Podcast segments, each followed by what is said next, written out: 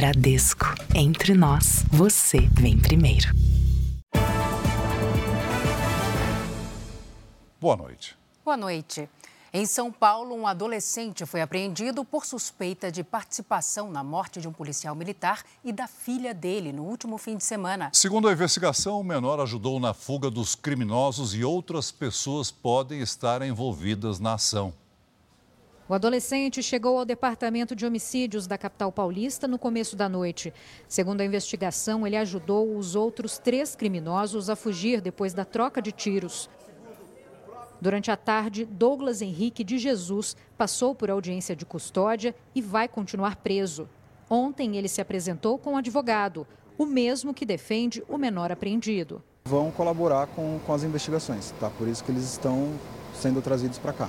A polícia suspeita que Douglas seja o autor dos disparos que mataram o policial militar Anderson Valentim, de 45 anos, e da filha dele, Alícia, de 19 anos.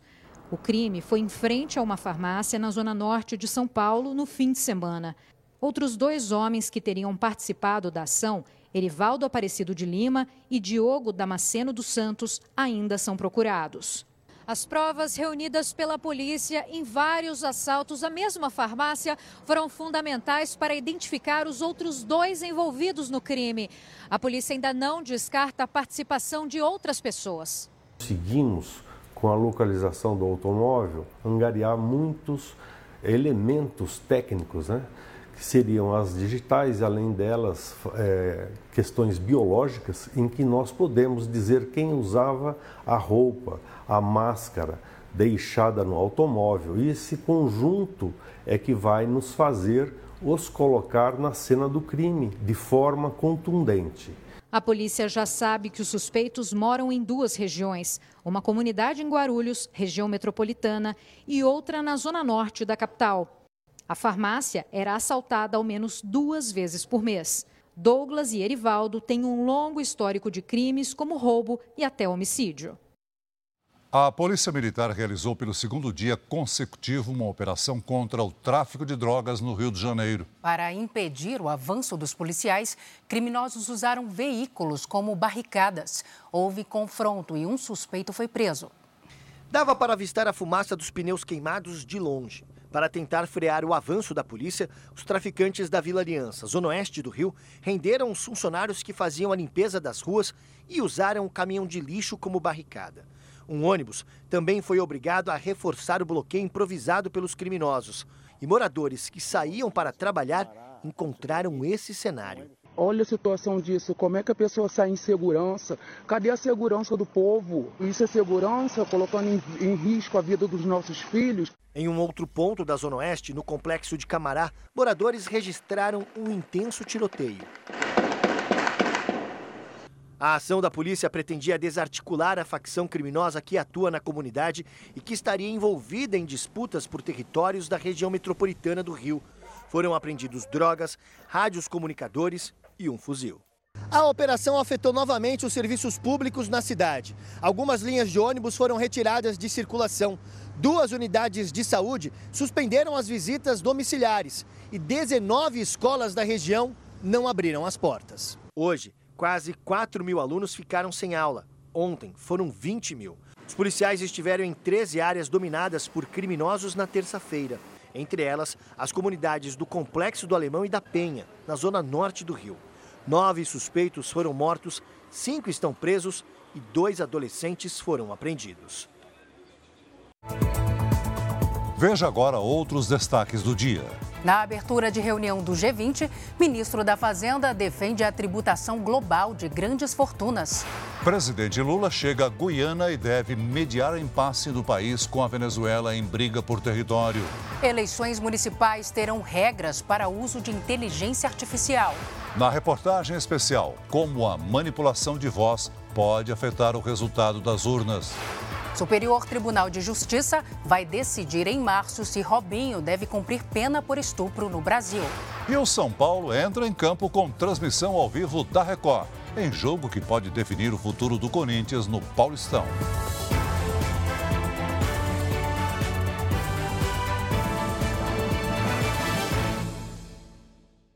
Oferecimento Bradesco. Comprar online com cartão virtual é fácil.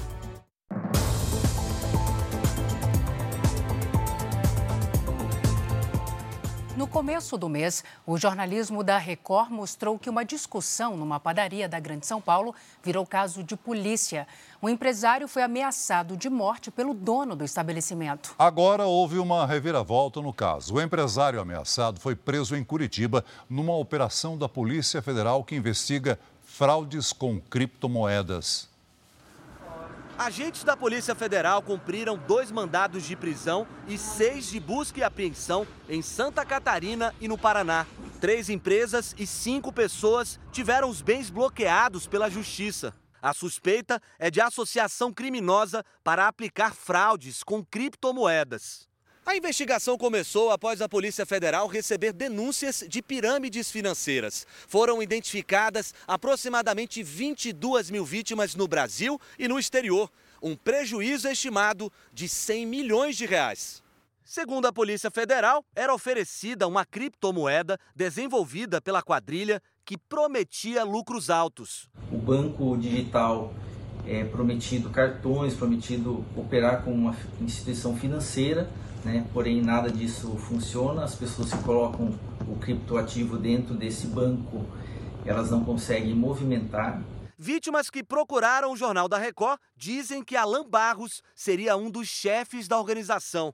Esse homem que não quer se identificar afirma que teve um prejuízo de 10 mil reais. Tinha dinheiro é, que a gente ia fazer viagem, tinha rescisão de emprego, tinha dinheiro que a gente tinha guardado. Nas redes sociais, ele se apresenta como um empreendedor que leva uma vida de luxo em Dubai, no Oriente Médio. No início do mês, uma reportagem mostrou que uma discussão entre Alain e o dono de uma padaria em Barueri, na Grande São Paulo, virou caso de polícia. Alain disse que foi expulso e ameaçado depois de abrir o notebook enquanto fazia a refeição. Falamos com um homem que trabalhou numa das empresas de Alain. Ele conta que pediu demissão e denunciou o esquema quando descobriu as fraudes. E a frase que ele usava era: Cara, dinheiro é o mais importante que pessoas, e lá na frente a gente tenta consertar o que a gente fez de errado aqui e, e segue a vida. Nesse vídeo, Alan aparece ao lado do advogado dele e ri da quantidade de processos abertos contra ele. Isso faz parte, é os processos que acumulamos aí no Brasil. Não dá nada. Nós temos adotado uma postura colaborativa com as autoridades a fim de esclarecimento dos fatos é, refutamos categoricamente a alegação que nosso cliente tenha subtraído a quantia de 100 milhões de reais, assim como lesado entre 5 a 22 mil vítimas. Os integrantes do grupo vão responder por crimes contra o sistema financeiro nacional, associação criminosa e lavagem de dinheiro. As penas somadas podem chegar a 28 anos de prisão. O motorista de um veículo de luxo, avaliado em 3 milhões e meio de reais, se recusou a pagar a tarifa de R$ 3,50 de um pedágio na Bahia. Ele ignorou a cancela e fugiu. Em uma praça de pedágio de grande movimento na BR-324, região metropolitana de Salvador, o flagrante. O motorista da Lamborghini ignora a cancela e foge sem pagar o pedágio de R$ 3,50. É, ele saiu em velocidade logo atrás do, de um outro veículo, onde não deu tempo de uma, do braço de cancela fechar e bloquear a passagem dele, né? O dono do veículo é o rifeiro José Roberto Santos, que gosta de ostentar uma vida de luxo. A Polícia Rodoviária Federal foi acionada e, após percorrer 200 quilômetros, o proprietário foi abordado na BR-101, na cidade de Santo Antônio de Jesus. Na abordagem, os policiais descobriram que José Roberto não tem carteira de habilitação e que o carro estava sem placa. Ele colocou as placas no local e chamou o motorista habilitado para conduzir o carro. O veículo não foi apreendido, mas ele foi multado. Ele cometeu três infrações, que foi a evasão da, do pedágio, né, em duas situações diferentes, a não utilização da placa, que é uma infração gravíssima, e também ele não era habilitado. Então, a condição de veículo por pessoa não habilitada também é uma infração gravíssima. É, juntando todas as, as infrações, foi aproximadamente R$ 1.500, mais ou menos, de multa né, no total. Neste vídeo, José se defende, dizendo que o veículo tem o adesivo para pagamento automático mas ele não explicou por que usou a cabine de cobrança manual. Meu carro tem tag, tá tudo certinho. Se o, o aparelho dele lá não identificou, meu carro passando, infelizmente, só lamento. Nos últimos quatro meses, 1.260 motoristas furaram pedágios na Bahia. A Polícia Rodoviária Federal disse que tem reforçado o patrulhamento para tentar diminuir o número de ocorrências.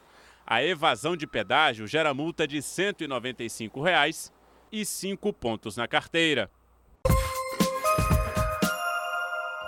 A Polícia Rodoviária Federal resgatou 746 filhotes de tartaruga na BR-116 na altura de Muriaé, interior de Minas Gerais. Um casal que estava no carro foi preso. As tartarugas ficarão sob cuidados da Polícia Militar do Meio Ambiente. Em Belo Horizonte, uma caixa com lança-perfumes explodiu no Departamento Estadual de Combate ao Narcotráfico. Cinco policiais civis ficaram feridos. O incidente aconteceu enquanto os agentes faziam o transporte da caixa. Goiás registrou a primeira morte por chikungunya no ano. A vítima era uma moradora da cidade de Serranópolis, a 380 quilômetros de Goiânia. 1.800 casos da doença foram confirmados no estado em 2024. A Justiça Militar tornou réus oito acusados de participar do furto de 21 metralhadoras do quartel do Exército em Barueri, na Grande São Paulo. Duas pessoas estão presas. O crime aconteceu em setembro do ano passado. Em Lauro de Freitas, na região metropolitana de Salvador, uma discussão entre vereadores acabou em agressão física. A sessão era transmitida ao vivo quando o vereador Locha Lopes, do Progressistas, usou o microfone para reclamar da postura do colega Gabriel Tenóbio, do Podemos. Locha disse que o vereador ofendeu a presidente da Câmara e partiu para cima do colega. Outros vereadores e agentes da Guarda Municipal atuaram para acabar com a briga. A sessão discutia sobre verbas destinadas à infraestrutura da cidade e foi encerrada. As regras para as eleições deste ano já foram definidas. Então vamos até Brasília conversar com Luiz Fara Monteiro. Oi, Fara, boa noite. Oi, Celso. Boa noite a você, ao Celso e a todos que nos acompanham aqui no JR. O Tribunal Superior Eleitoral aprovou as regras para as eleições municipais e uma das novidades é a limitação do uso de inteligência artificial na criação de conteúdo. As regras que devem ser respeitadas durante o processo eleitoral foram aprovadas por unanimidade. Entre os principais focos estão o combate à desinformação, às notícias falsas e ao uso irregular da inteligência artificial. A preocupação é com ferramentas tecnológicas que podem ser usadas para distorcer uma fala ou simular alguma ação de candidatos. Na propaganda eleitoral, está proibido o conteúdo fabricado ou manipulado para espalhar notícias falsas ou fora de contexto que possam desequilibrar as eleições. O candidato que insistir no uso ilegal da inteligência artificial poderá ser condenado por abuso dos meios de comunicação e até perder o registro de candidatura e depois ser eleito o mandato. Para as eleições municipais de outubro, a Justiça Eleitoral proibiu o deepfake, que é o uso da inteligência artificial para alterar rostos de pessoas em vídeos, sincronizar movimentos labiais e até expressões. Os ministros do TSE também decidiram proibir o uso de chatbots, que são robôs virtuais capazes de interagir com eleitores em troca de mensagens, por exemplo. Nos outros materiais feitos com inteligência artificial, será necessário colocar uma identificação clara. As plataformas serão responsáveis pela adoção de medidas que impeçam a publicação de conteúdo irregular. Em caso de descumprimento das regras, as Big Techs serão responsabilizadas. Se eles não retirarem é, conteúdos no período eleitoral, se eles não retirarem conteúdos antidemocráticos, conteúdos racistas, conteúdos fascistas, é, conteúdos é, que gerem ou instiguem um discurso de ódio, eles passam a ser responsáveis solidariamente, civil e é, criminalmente, é, para que nós possamos finalmente, é, por hora no campo eleitoral, acabar é, com essa terra sem lei que existe é, nas redes sociais. A Justiça Eleitoral também decidiu que artistas e pessoas públicas podem divulgar posições políticas em shows e na internet, desde que as manifestações sejam voluntárias e gratuitas. As lives na internet passam a ser consideradas atos de campanha e não poderão ser retransmitidas por canais de empresas ou emissoras de rádio e TV. Os partidos terão que divulgar o valor total do fundo eleitoral e os critérios usados para a distribuição dos valores aos candidatos. E haverá punição em caso de uso da estrutura empresarial para constranger ou coagir funcionários a votar em determinado candidato. A ministra Carmen Lúcia foi a relatora das mudanças feitas nas resoluções do TSE e será presidente do tribunal durante as eleições deste ano. Nós não queremos que se ponha um chip não físico na liberdade do eleitor, que é isso que se faz por uma tela que te mostra alguma coisa que não acontece ou que não é verdadeira, e nós temos que coibir, porque a Constituição e o Estado de Direito se baseiam exatamente nas liberdades e isto não é nem ilusão nem delírio. Eu volto já já com outras notícias direto aqui de Brasília. Salce. Tá certo, Fara. Até já. Ferramentas de inteligência artificial já estão sendo usadas para prejudicar campanhas eleitorais no Brasil. Áudios e vídeos são manipulados para criar escândalos envolvendo políticos. A principal estratégia tem sido gerar frases falsas a partir da voz de pessoas reais. Os áudios se espalham e são poucas as ferramentas disponíveis para identificar as farsas.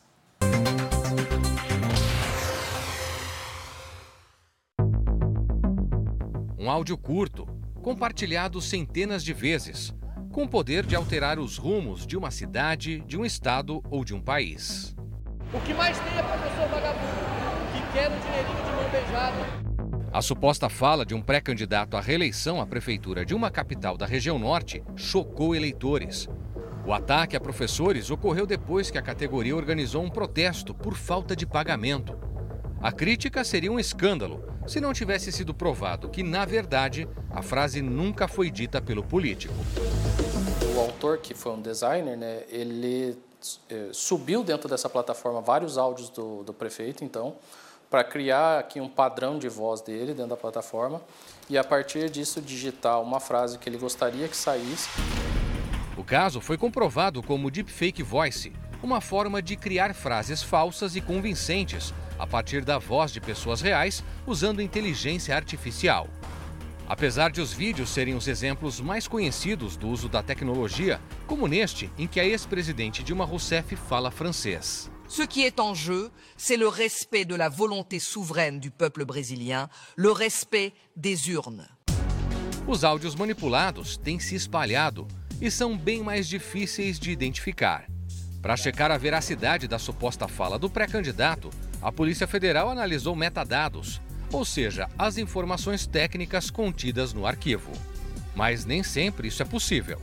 Nós temos algumas ferramentas sendo criadas, mas elas, elas ainda não são boas o suficiente para funcionar em qualquer situação. Então, não dá para ainda a gente falar que existe um controle bom desse tipo de tecnologia quando usada para o mal. Ou a checagem é rápida o bastante. Se um, um, uma pessoa cria um deepfake no dia das eleições e dispara às 6 horas da manhã, é praticamente impossível é correr atrás daquele prejuízo. Este especialista da Universidade de Brasília explica que a tecnologia não é recente, mas se tornou mais acessível.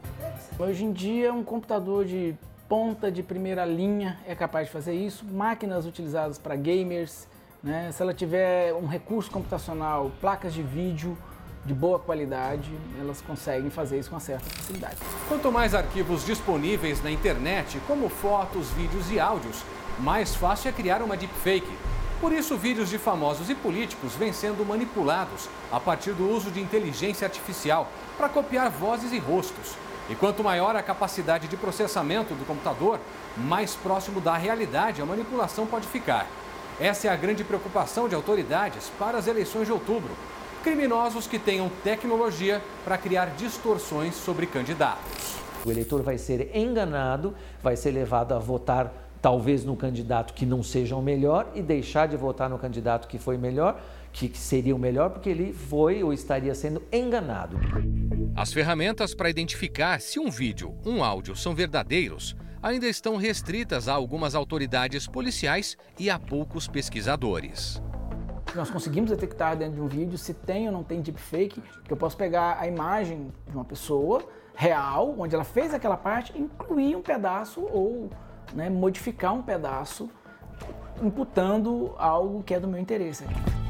São analisados detalhes como a construção das frases, o movimento dos olhos e da boca e a cor da pele. A verificação ela é mais lenta. Você precisa, por exemplo, verificar partes do corpo da pessoa que não ficam muito bem. As mãos, ele, a tecnologia tem um problema e são os lugares em que a gente pode inspecionar com mais detalhe para tentar gerar um, um veredito de falso e de verdadeiro. Se para o cidadão comum já era difícil diferenciar uma notícia falsa, com a inteligência artificial o desafio ficou ainda maior. Um problema que precisará ser enfrentado por autoridades de todo o mundo no combate à desinformação, e não apenas durante as eleições desafio não só para o processo eleitoral, mas para todo o que a gente chama de integridade da informação, para a gente saber, todo mundo né, tem o direito de saber o que é verdadeiro e o que é falso.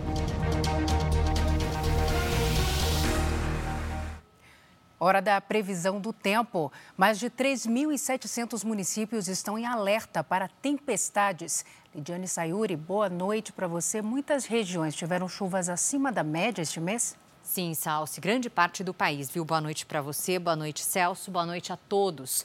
Nas áreas em azul aqui no mapa, as áreas em azul, aliás, tiveram mais chuva que o normal em fevereiro. Cidades do Nordeste e do Norte registraram mais que o dobro do esperado. Hoje temos menos nebulosidade pelo Brasil. As nuvens mais carregadas estão sobre o extremo norte. Amanhã, a circulação de ventos no oceano transporta umidade para o continente e forma nuvens de chuva. Os temporais acontecem principalmente à tarde.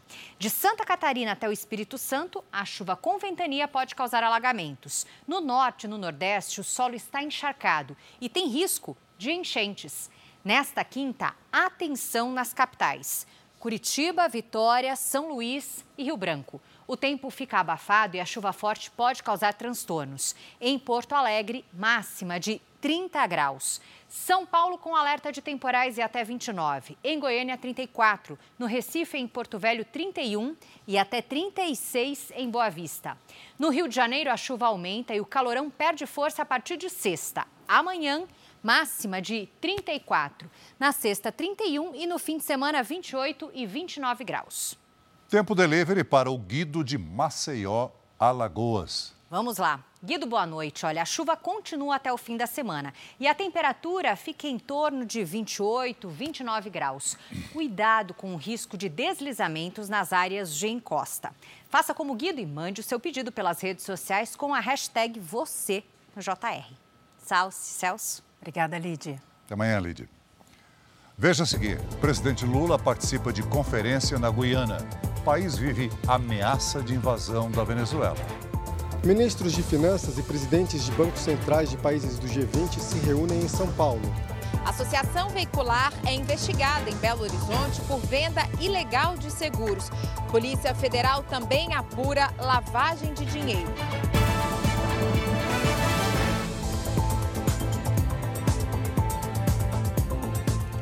O presidente Lula está na Guiana, onde participa da Conferência dos Países do Caribe. A Guiana vive a ameaça de invasão da Venezuela e o presidente brasileiro poderá ter um papel fundamental para evitar um conflito entre os dois países.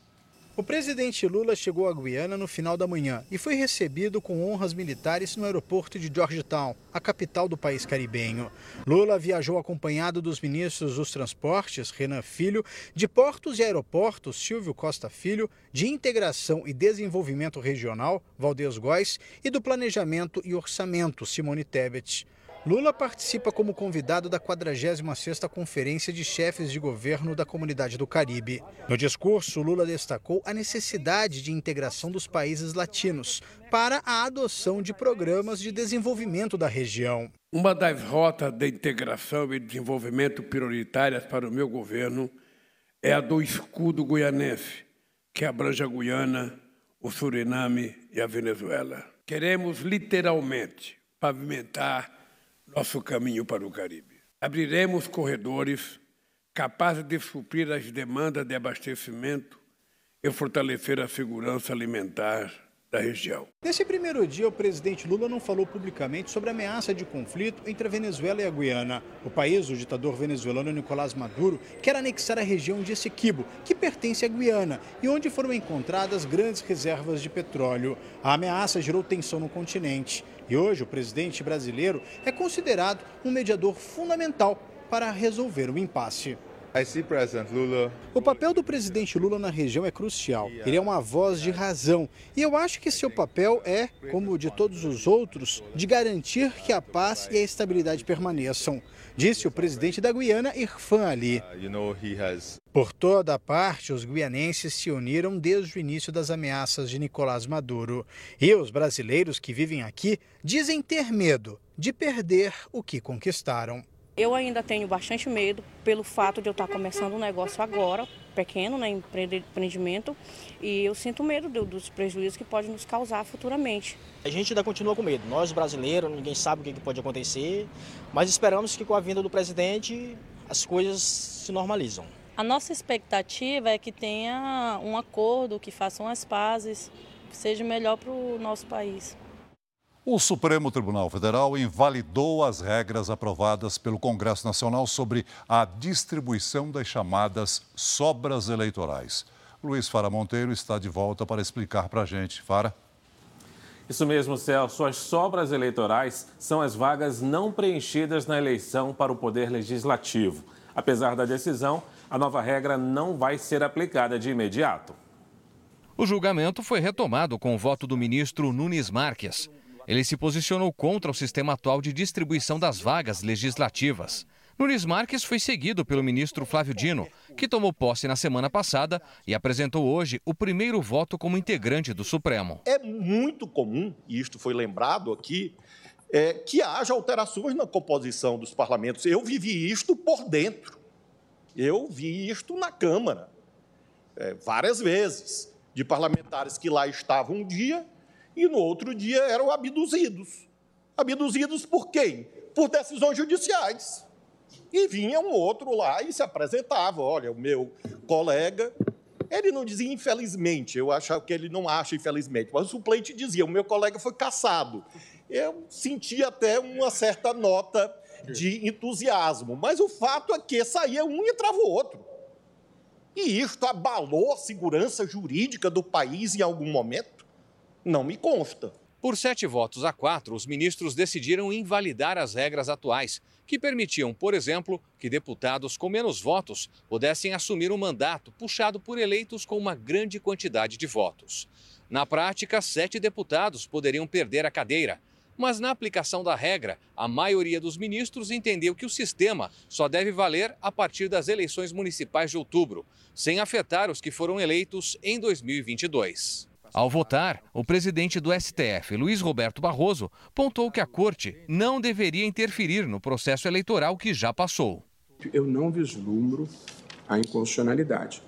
Porém, e aqui de novo com todas as vênias, se prevalecer, como já prevaleceu, a tese da inconstitucionalidade, aí me parece que claramente nós estamos interferindo no processo eleitoral, porque remover um candidato já investido no cargo portanto, eleito e considerado eleito e diplomado, evidentemente que eu acho que isso é uma interferência com o processo eleitoral. O Supremo Tribunal Federal formou maioria para que exista repercussão geral na decisão que a Corte vai tomar sobre a existência ou não de vínculo trabalhista entre motoristas de aplicativos e as plataformas que oferecem o serviço. O julgamento vai até sexta-feira em plenário virtual. Depois, o STF vai marcar o chamado julgamento de mérito. O que for decidido vai valer para todos os processos sobre o tema no Brasil. Eu fico por aqui. Para você saber mais notícias de Brasília, é só acessar o r7.com. A gente volta ao estúdio em São Paulo. Salce e Celso. Obrigado, Fara. Até amanhã. A renda média do brasileiro foi de quase R$ 1.900 no ano passado. O valor aumentou 16% em relação a 2022. Os dados foram divulgados hoje pelo IBGE. O rendimento domiciliar médio por pessoa ficou em R$ 1.893 em 2023. No ano anterior, foi de R$ 1.625, ou seja, em um ano o valor aumentou 16,4%. O levantamento também mostrou uma diferença de renda pelo país. Enquanto o Distrito Federal tem o maior rendimento médio, com R$ 3.357, o Maranhão está em último lugar, com 945 reais, menos da metade da média nacional.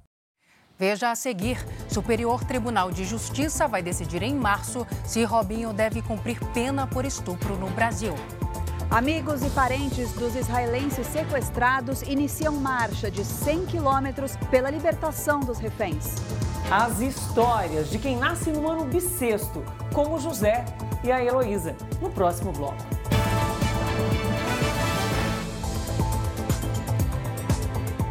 Clientes de todo o país denunciam que foram enganados e lesados por uma seguradora. A empresa trabalhava no modelo de associação, que é proibido no Brasil. O casal responsável pelo negócio leva uma vida de luxo nos Estados Unidos. As marcas no carro foram provocadas por uma colisão em 2019. Na época, a proprietária se associou a uma empresa de seguros automotivos e pagava uma mensalidade mais baixa do que a de mercado. Quando a seguradora levou o veículo para o conserto, apenas parte do serviço foi realizada. A troca das portas não foi autorizada. Eu guardei todo, todos os e-mails comprovando tudo. Eu tive um desgaste muito, muito, muito grande. Fiquei quatro meses sem o carro, tive custos adicionais. Na internet, há outras centenas de reclamações. A associação fica aqui em Belo Horizonte, tem mais de 100 mil clientes em todo o Brasil. A empresa foi alvo de uma fiscalização da Polícia Federal por venda irregular de seguros automotivos. O grupo não tinha autorização da SUSEP, a Superintendência de Seguros Privados, órgão responsável por fiscalizar esse mercado. Era oferecido, portanto, um seguro sem qualquer respaldo jurídico. Segundo as investigações, os donos abriram empresas em nome de laranjas, que prestavam serviços para a própria associação, como assistência 24 horas, reboque e oficinas mecânicas. O problema é que a própria associação realizava todas as etapas. Diversas vezes, quando havia um sinistro, o segurado encontrava dificuldade para receber indenizações ou conseguir consertar o carro. Os policiais estiveram na sede da empresa. Eles apreenderam aparelhos celulares e veículos. Quem comanda das vendas é este casal que leva uma vida de luxo nos Estados Unidos. A polícia acredita que o faturamento da empresa chega a 500 milhões de reais por ano. Os dois foram indiciados e podem pegar até 20 anos de prisão. Existe diversas operações da Polícia Federal que buscam desbaratar pessoas que vendem seguro, o que não é nosso caso. Nós somos uma associação de seguro mútuo, um mutualismo, que é o rateio entre os associados das despesas comuns. A SUSEP disse em nota que antes de contratar um seguro, o consumidor deve consultar o registro da entidade no site da superintendência. Você entra no site da SUSEP, faz essa verificação. Se não constar lá, com certeza você não está contratando um seguro. Então é um mecanismo hoje que a gente indica de maior segurança para aquele que quer fazer uma contratação ciente daquilo que está devidamente comprando. O ministro da Fazenda, Fernando Haddad, defendeu a tributação global de bilionários. Foi em São Paulo durante a abertura da reunião com ministros de finanças do G20, o grupo que reúne as principais economias do mundo. O encontro reuniu pela primeira vez ministros de finanças e presidentes de bancos centrais de países do G20 desde que o Brasil assumiu a presidência do grupo em dezembro passado. Entre os presentes estão a secretária americana do Tesouro, Janet Yellen, e a diretora-geral do Fundo Monetário Internacional, Cristalina Georgieva. A reunião vai até amanhã e discute as perspectivas para a economia mundial. Diagnosticado com Covid-19, o ministro da Fazenda do Brasil, Fernando Haddad, fez a abertura da reunião de forma virtual. Haddad disse que a pobreza e a desigualdade devem ser enfrentadas de forma global e que os países mais desenvolvidos não podem virar as costas. O ministro brasileiro também defendeu que os bilionários do mundo paguem mais impostos. Chegamos a uma situação insustentável em que o 1% mais rico detém 43% dos ativos financeiros mundiais e emitem a mesma quantidade de carbono que os dois terços mais pobres da humanidade. O Brasil propõe ainda discussões sobre como lidar com a dívida de nações mais pobres e formas de financiar o desenvolvimento sustentável. O endividamento crônico deve ser enfrentado para que os países tenham espaço fiscal para fazer os investimentos necessários para a transição energética combatam a fome e a pobreza e atinjam seus próprios objetivos de desenvolvimento. O presidente do Banco Central, Roberto Campos Neto, afirmou que a melhor contribuição das políticas monetárias para reduzir a desigualdade social é manter a inflação baixa, controlada e previsível.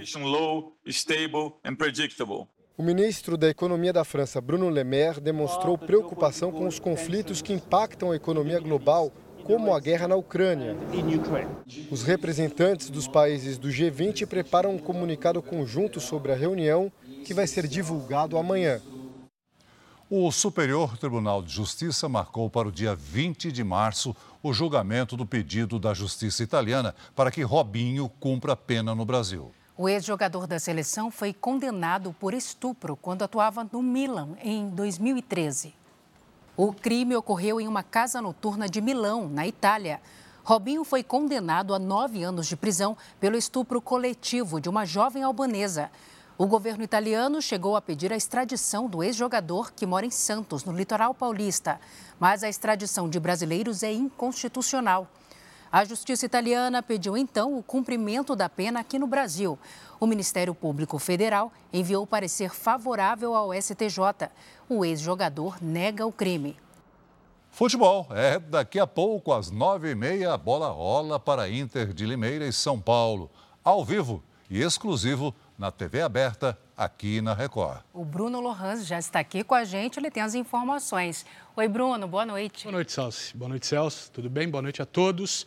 Inter de Limeira e São Paulo se enfrentam em Brasília e o repórter Jean Brandão chega agora para explicar por que a partida será disputada no Distrito Federal. Boa noite, Jean. Boa noite, Bruno. O jogo acontece aqui na Arena BRB Mané Garrincha por uma questão comercial. A Inter de Limeira vendeu o mando de campo para uma empresa que decidiu trazer a partida aqui para Brasília, onde também há muitos torcedores do São Paulo. Esta arena de Copa do Mundo já recebeu partidas do Campeonato Mineiro e do Campeonato Carioca neste ano.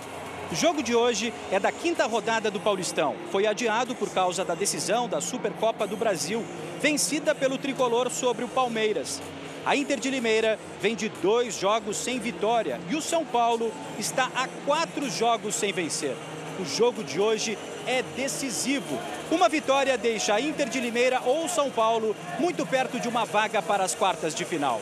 E os corintianos também vão estar de olho, sabe por quê? Uma derrota do São Paulo elimina o Corinthians da próxima fase do Paulistão. Bruno, Obrigado, Jean. Bom trabalho para você. Ou seja, todo mundo ligado daqui a pouco na Record. Outra partida adiada da quinta rodada está acontecendo neste momento. Portuguesa e Palmeiras se enfrentam no Canindé. O jogo está no intervalo e, por enquanto, os times empatam em 0 a 0. Então, se prepare. Daqui a pouco, às nove e meia da noite, tem Inter de Limeira e São Paulo aqui na Record. Salce, Celso. Obrigada, Bruno. Valeu, Bruno.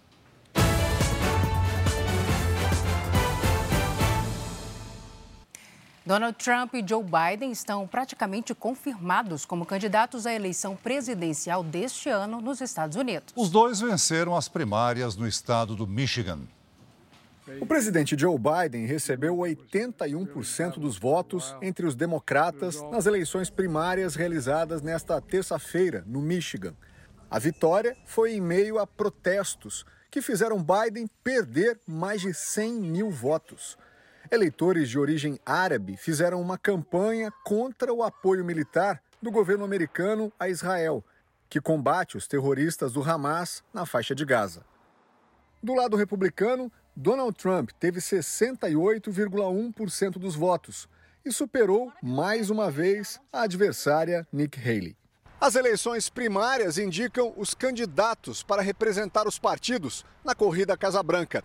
Essas prévias vão ser realizadas até a metade do ano, mas os vencedores costumam ser definidos na chamada Super Terça, marcada para a semana que vem, quando eleitores de 14 estados vão às urnas.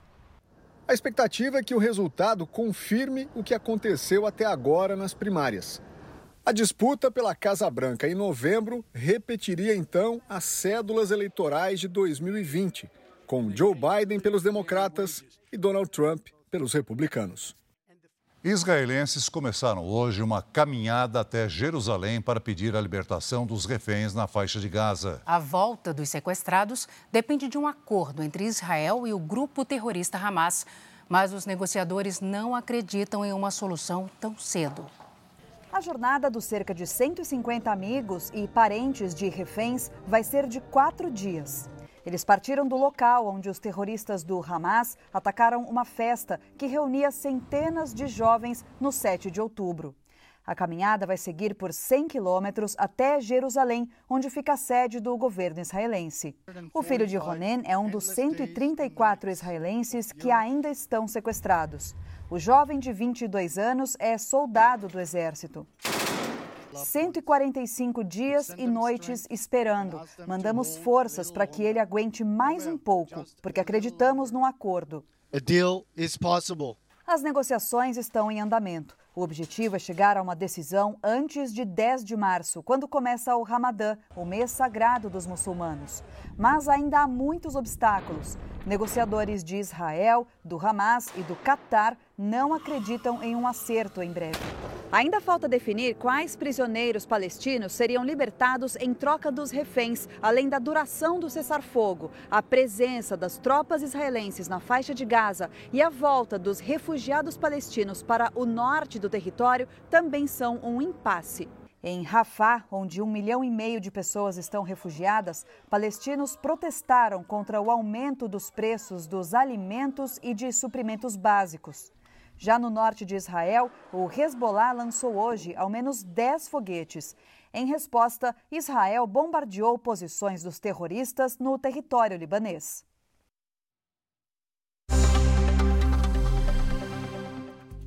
O governo do Texas, nos Estados Unidos, emitiu uma declaração de desastre natural para 60 condados por causa dos incêndios florestais. Um vídeo mostra uma equipe do Corpo de Bombeiros dirigindo por uma estrada tomada pelo fogo.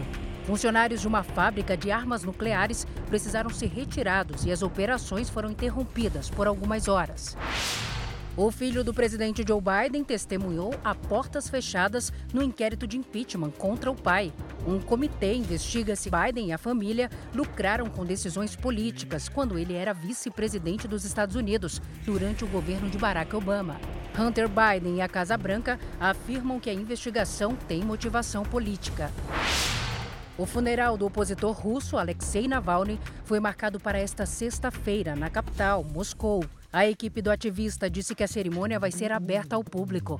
Navalny morreu em uma prisão na Sibéria. Fevereiro só vai terminar amanhã, dia 29. Isso porque estamos num ano bissexto, quando o mês ganha um dia a mais. Se nem todos os adultos compreendem o tema, imagina duas crianças entenderem o que é um ano bissexto. O José e a Heloísa são gêmeos e nasceram justamente num dia 29 de fevereiro, em 1984. Desde sempre, eles escutavam brincadeiras sobre fazer aniversário de quatro em quatro anos. Os meus colegas de, escola falavam, né? Nossa, mas por que quatro, quatro anos? Como, como assim quatro, quatro anos? Eu entendia mais ou menos, eu falei, eu tenho culpa, nesse né? dia 29 eu falo de 4 4 anos. A mãe deles tentava explicar a peculiaridade de um ano bissexto. Ela deixou bem claro pra gente, como a gente comemorava, quando não tinha 29, a gente comemorava no dia 28, uhum. então a gente não tinha tanta dificuldade, porque a gente sabia que todo ano a gente ia fazer aniversário. Dois dias depois que o José e a Heloísa nasceram, a mãe deles, da Dona Glória, foi pessoalmente a um cartório de Mauá, aqui em São Paulo, para registrar os filhos e foi informada pelo funcionário que, por conta do ano bissexto, eles não poderiam ser registrados no dia 29 de fevereiro. Então, tinha duas opções: ou registrar um dia antes ou um dia depois. A mãe optou pelo dia 28 de fevereiro e assim tem sido. A cada quatro anos, pelo menos três, eles comemoram o aniversário um dia antes. O ano bissexto ocorre quando o mês de fevereiro se estende por mais 24 horas e termina no dia 29. Este físico da USP ajuda a nos explicar a confusão na cabeça de muita gente, um assunto que envolve matemática, astronomia e história. O ano é o tempo em que a Terra leva para dar a volta completa ao redor do Sol, ou seja, 365 dias. Certo? Mais ou menos, porque a conta não é exata. Não é exata, são 365,25 dias. Tem mais 0,25 é um quarto de um dia que dá seis horas. Essas seis horas que se acumulam a cada ano são compensadas quando somam 24 horas, ou seja, um dia a mais no mês de fevereiro. A medida foi adotada ainda na Roma Antiga pelo imperador Júlio César, com o calendário juliano. Assim, o calendário segue compatível com o ano solar e o tempo da natureza, como a chegada das estações do ano, por exemplo. Então as estações do ano iriam correndo ao longo do ano.